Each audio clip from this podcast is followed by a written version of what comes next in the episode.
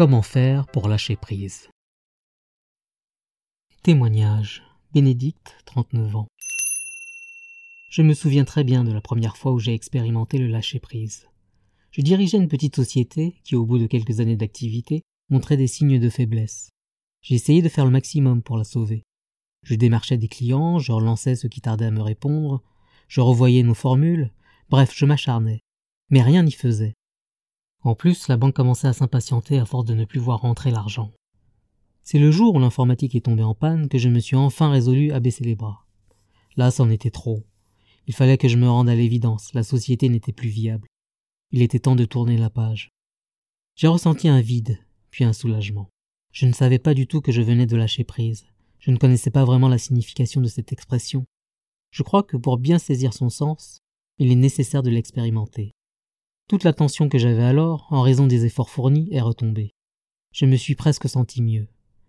Tout ce à quoi je m'accrochais, comme le refus d'échouer, par orgueil, ou la peur de manquer, s'est évaporé d'un seul coup. J'ai pu ainsi accepter la fin de mon entreprise. Ensuite, d'autres choses se sont mises en place. Un ami m'a proposé un poste dans sa société. J'ai liquidé la mienne et j'ai pu ainsi élaborer d'autres projets. Je ne regrette rien, car cette étape m'a permis d'accéder à un travail plus créatif, qui me correspond mieux. Désormais, je sais comment procéder lorsqu'une pensée m'obsède ou que je suis contrarié. Bien sûr, il faut d'abord en prendre conscience. Je respire un grand coup je m'arrête de penser, et je m'écoute, ou plus exactement, je suis attentive à mon silence intérieur.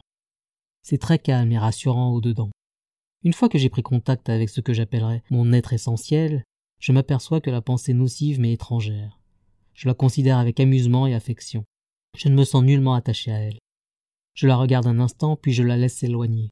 À force d'expérimenter le lâcher-prise, il m'est facile de dépister les pensées négatives. J'apprends et je m'améliore. Nous sommes tous capables de résoudre nos conflits simplement en nous reliant à notre sagesse intérieure.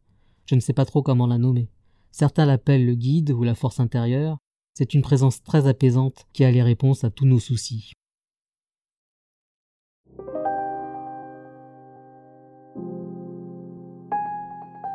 Nous avons tous les éléments en nous pour lâcher prise. Même si cela n'est pas aisé, c'est à notre portée, ce qui est plutôt encourageant. Cela implique une meilleure connaissance de soi, pour parvenir à lâcher prise, il faut comprendre que nous nous attachons à des choses qui sont distinctes de nous, comme Bénédicte qui s'efforce de conserver son entreprise. Plus nous avançons, plus nous nous apercevons de nos erreurs et nous en délestons. Au bout du compte, lâcher prise va nous permettre de nous découvrir en profondeur. En cherchant à savoir qui nous sommes, nous allons réaliser que certaines choses ne nous correspondent pas et pouvoir nous débarrasser de tout ce qui nous encombre. Petit à petit, notre véritable nature apparaît. Pour lâcher prise, il faut se rendre compte de la présence de nos émotions. Elles nous avertissent que nous sommes en réaction face à un événement ou une situation. Si elles sont négatives, elles sont précieuses. En effet, leur apparition nous signale que nous ne sommes plus en accord. Un des premiers pas consiste à saisir qui nous sommes réellement. Cette perception de soi permet de comprendre que certaines pensées, justement celles qui nous agacent ou nous font souffrir, nous sont étrangères. Elles n'ont rien à faire en nous. Pour prendre conscience de soi, il suffit de se dire intérieurement je suis.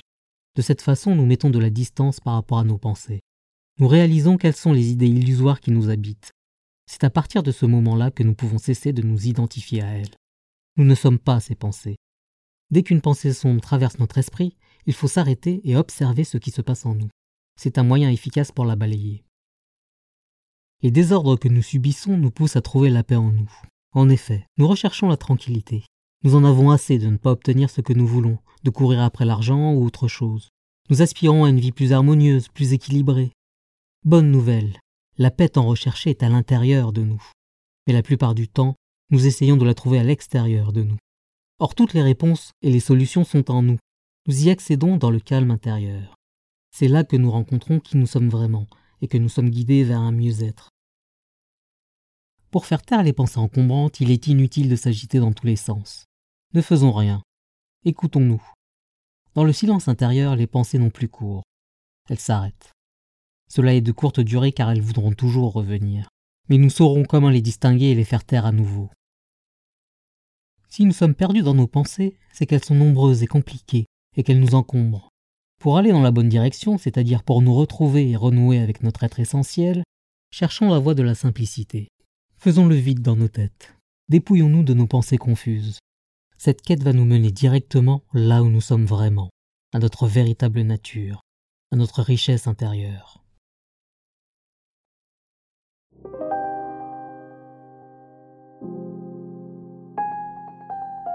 Que devons-nous retenir?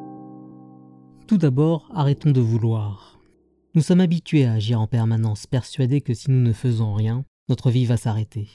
Nous voulons réussir, avoir de l'argent, vivre le grand amour, bâtir une famille, car nous pensons que c'est ainsi que nous serons heureux. Mais la quête du bonheur ne se fait pas à l'extérieur de soi. Le bonheur est un état intérieur. Il est inutile de s'agiter, ce que nous cherchons est là, au fond de nous. Cherchons la paix intérieure. Pour éviter de se laisser embourber par un flot de pensées noires, ayons le réflexe de chercher la paix intérieure. Comme l'indique Guy Finlay dans Vivre et lâcher prise, la paix que vous recherchez est elle-même à votre recherche. Cela est plutôt réconfortant, nous finirons bien par la trouver. Enfin, cherchons le vrai. Toutes nos craintes ou nos douleurs alourdissent notre vie et nous masquent qui nous sommes réellement. Ne les laissons plus nous envahir. Dans le calme intérieur, recherchons notre vérité profonde. Elle dissipe toutes les pensées et les émotions qui n'existent que si nous le voulons bien.